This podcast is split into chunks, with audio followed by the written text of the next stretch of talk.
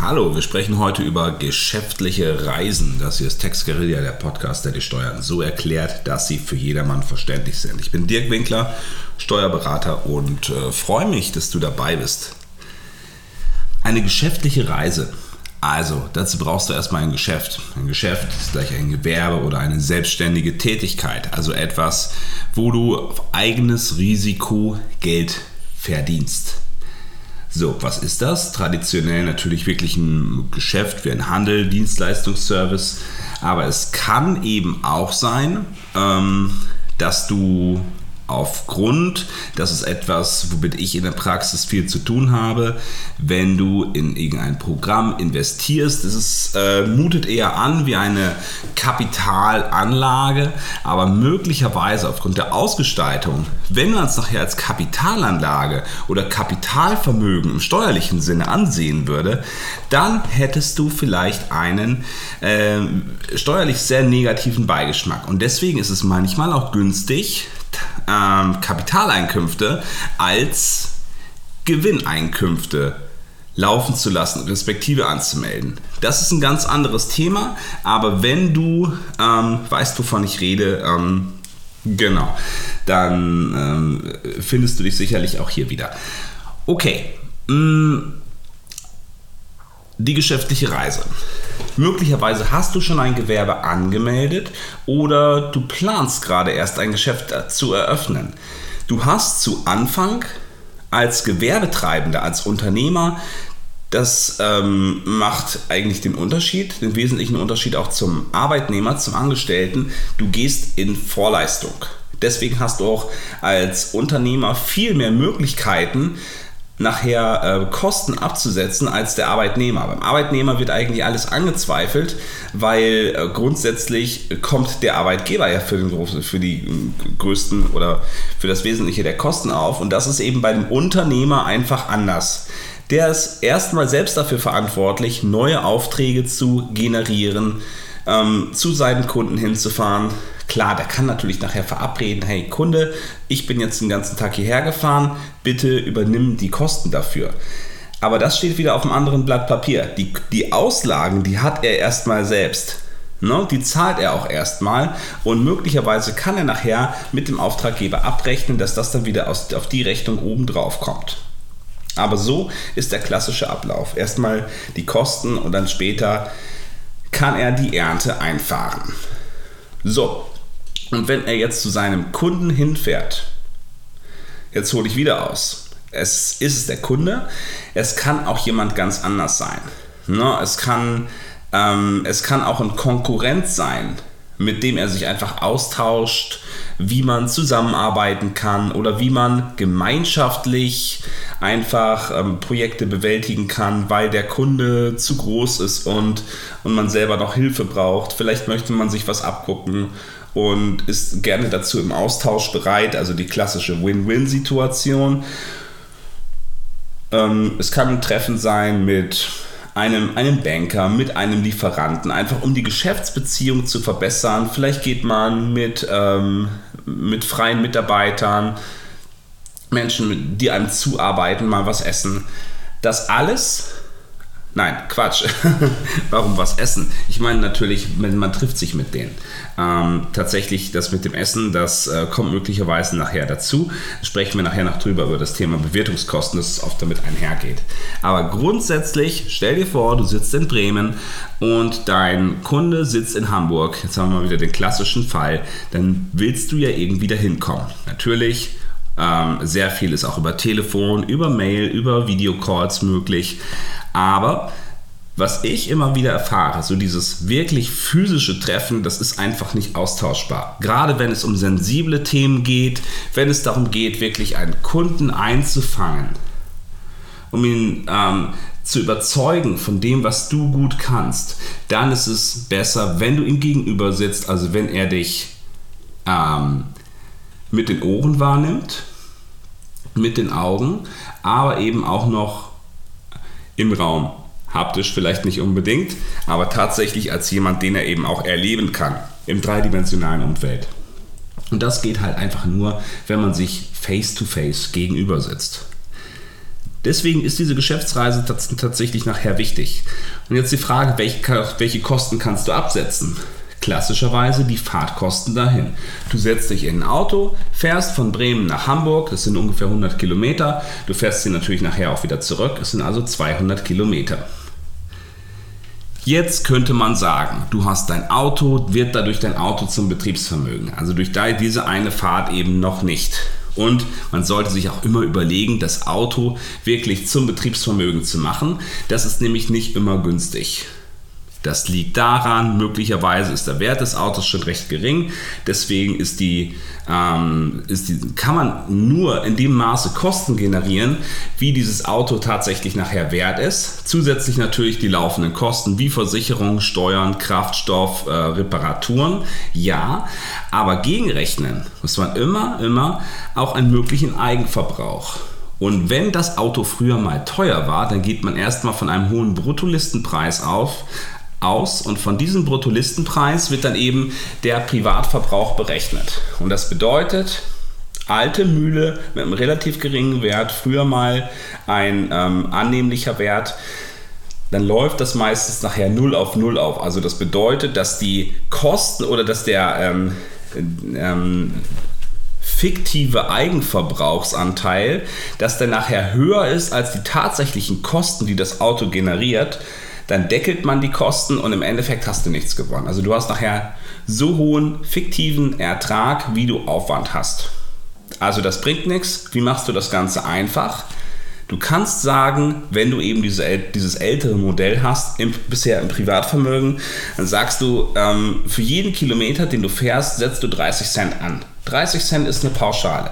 Klar, wenn du jetzt eben wirklich ein äh, Lamborghini im Privatvermögen hast, dann ist das äh, nicht so ganz günstig. Der kostet sicherlich mehr als 30 Cent pro Kilometer mit Wertverzehr und den ganzen laufenden Kosten.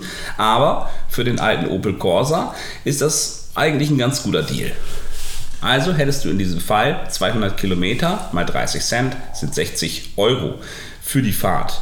Wenn du jetzt sagst, okay, gut, ähm, 3, äh, 60 Euro kann ich von der Steuer absetzen. Ich habe einen Grenzsteuersatz von so äh, ein Drittel, ne, 33 Prozent. Es bedeutet 20 Euro und das deckt nachher tatsächlich schon, der deckt die Steuerersparnis wirklich die Fahrtkosten, also die Kosten für, für Sprit, die du hast. Gut, also in diesem Fall geht es wirklich ganz gut auf. Also, das ist, ohne jetzt großartig weiter darauf einzugehen, das sind halt wirklich die Fahrtkosten, die im Standardfall du ganz einfach absetzen kannst. Wenn du mit dem Zug fährst, kannst du logischerweise keine Kosten fürs Auto absetzen, dann kann, steht dir diese Pauschale auch nicht zur Verfügung. Dafür kannst du natürlich die tatsächlichen Bahnkosten absetzen. In diesen Bahnkosten sind auch immer Umsatzsteuer, also enthaltene Mehrwertsteuer drin. Die kannst du dir, wenn du kein Kleinunternehmer bist, als Vorsteuer auch wiederholen, zurückholen, eins zu eins erstatten lassen vom Finanzamt. Den Nettobetrag auf der Rechnung, den kannst du dann absetzen. Absetzen bedeutet immer, du kannst es von deinem Gewinn abziehen. Das bedeutet, du wirst nicht so hoch besteuert. Deine Steuerersparnis liegt also faktisch in Höhe deines Grenzsteuersatzes mal die Nettokosten. Gerade haben wir gesagt, Grenzsteuersatz sei 33 Prozent. Der kann natürlich bis knapp 50 Prozent hochgehen. Vereinfacht gesagt, aber wenn er jetzt 33 Prozent ist und du hast, ich sag mal, ähm, 20 Euro, ich weiß es nicht genau, wahrscheinlich äh, tue ich der Deutschen Bahn hier wirklich sehr unrecht, ähm, 20 Euro netto, dann kostet es nachher, oder dann hast du nachher eine Steuerersparnis von, na, okay, das kann man schlecht teilen, ähm, ungefähr 7 Euro. Ne? Das ist, und du bezahlst nachher tatsächlich 13 Euro, 7 Euro ähm, ist das, was das Finanzamt bezahlt. Welche geschäftlichen Kosten kannst du noch absetzen? Neben den Fahrtkosten. Du hast einmal den Verpflegungsmehraufwand. Für jeden Tag, wo du mindestens 8 Stunden von zu Hause weg bist und du bist an einem Ort, der nicht dein wiederkehrender Arbeitsort ist, um es mal ganz vereinfacht auszudrücken, kannst du 12 Euro steuerlich absetzen. Verpflegungsmehraufwand, weil du nämlich nicht zu Hause bist, weil du dir im Zweifelsfalle nicht dein Brot selbst schmieren kannst, sondern irgendwo auswärts essen gehen musst, Es ist nicht so, dass du die Kosten dafür steuerlich absetzen kannst. Allerdings kannst du halt pauschal etwas steuerlich absetzen. Und somit ist es nachher egal, ob du dir dein Brot beim Discounter kaufst mit ein bisschen Butter und Aufstrich oder ob du zum ähm, Nobel-Italiener gehst. Die Kosten, die du pauschal gegenrechnen kannst, bleiben, bleiben dieselben. Nämlich 12 Euro für einen angefangenen Tag, für einen ganzen Tag. Ganzer Tag heißt von 0 bis 0 Uhr, also wo du wirklich komplett an dem Ort bist, sind es 24 Euro. Diese Sätze gelten für Deutschland. Im Ausland sind die anders. Es gibt dafür eine Tabelle, die kannst du googeln. Ähm, das kommt ganz auf den Lebensstandard an.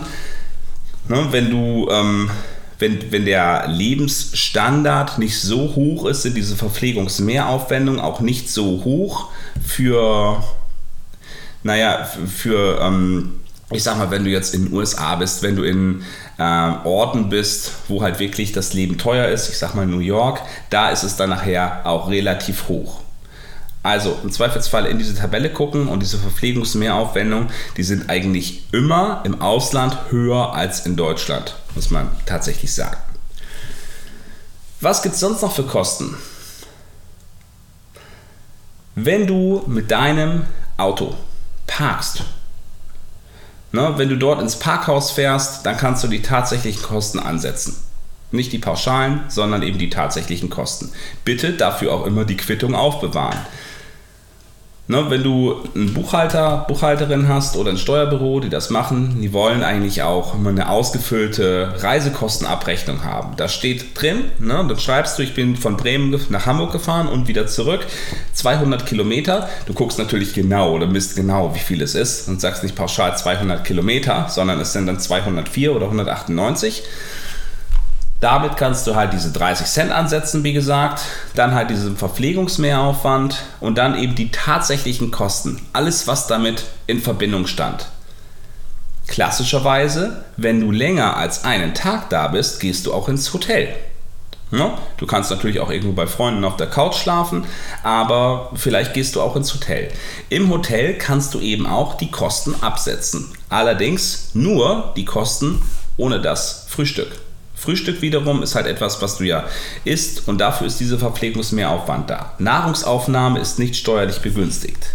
Weil das Frühstück dort allerdings teurer ist, als es im Zweifelsfalle zu Hause sein wird, deswegen gibt es eben, um dieses Gap auszugleichen, den Verpflegungsmehraufwand.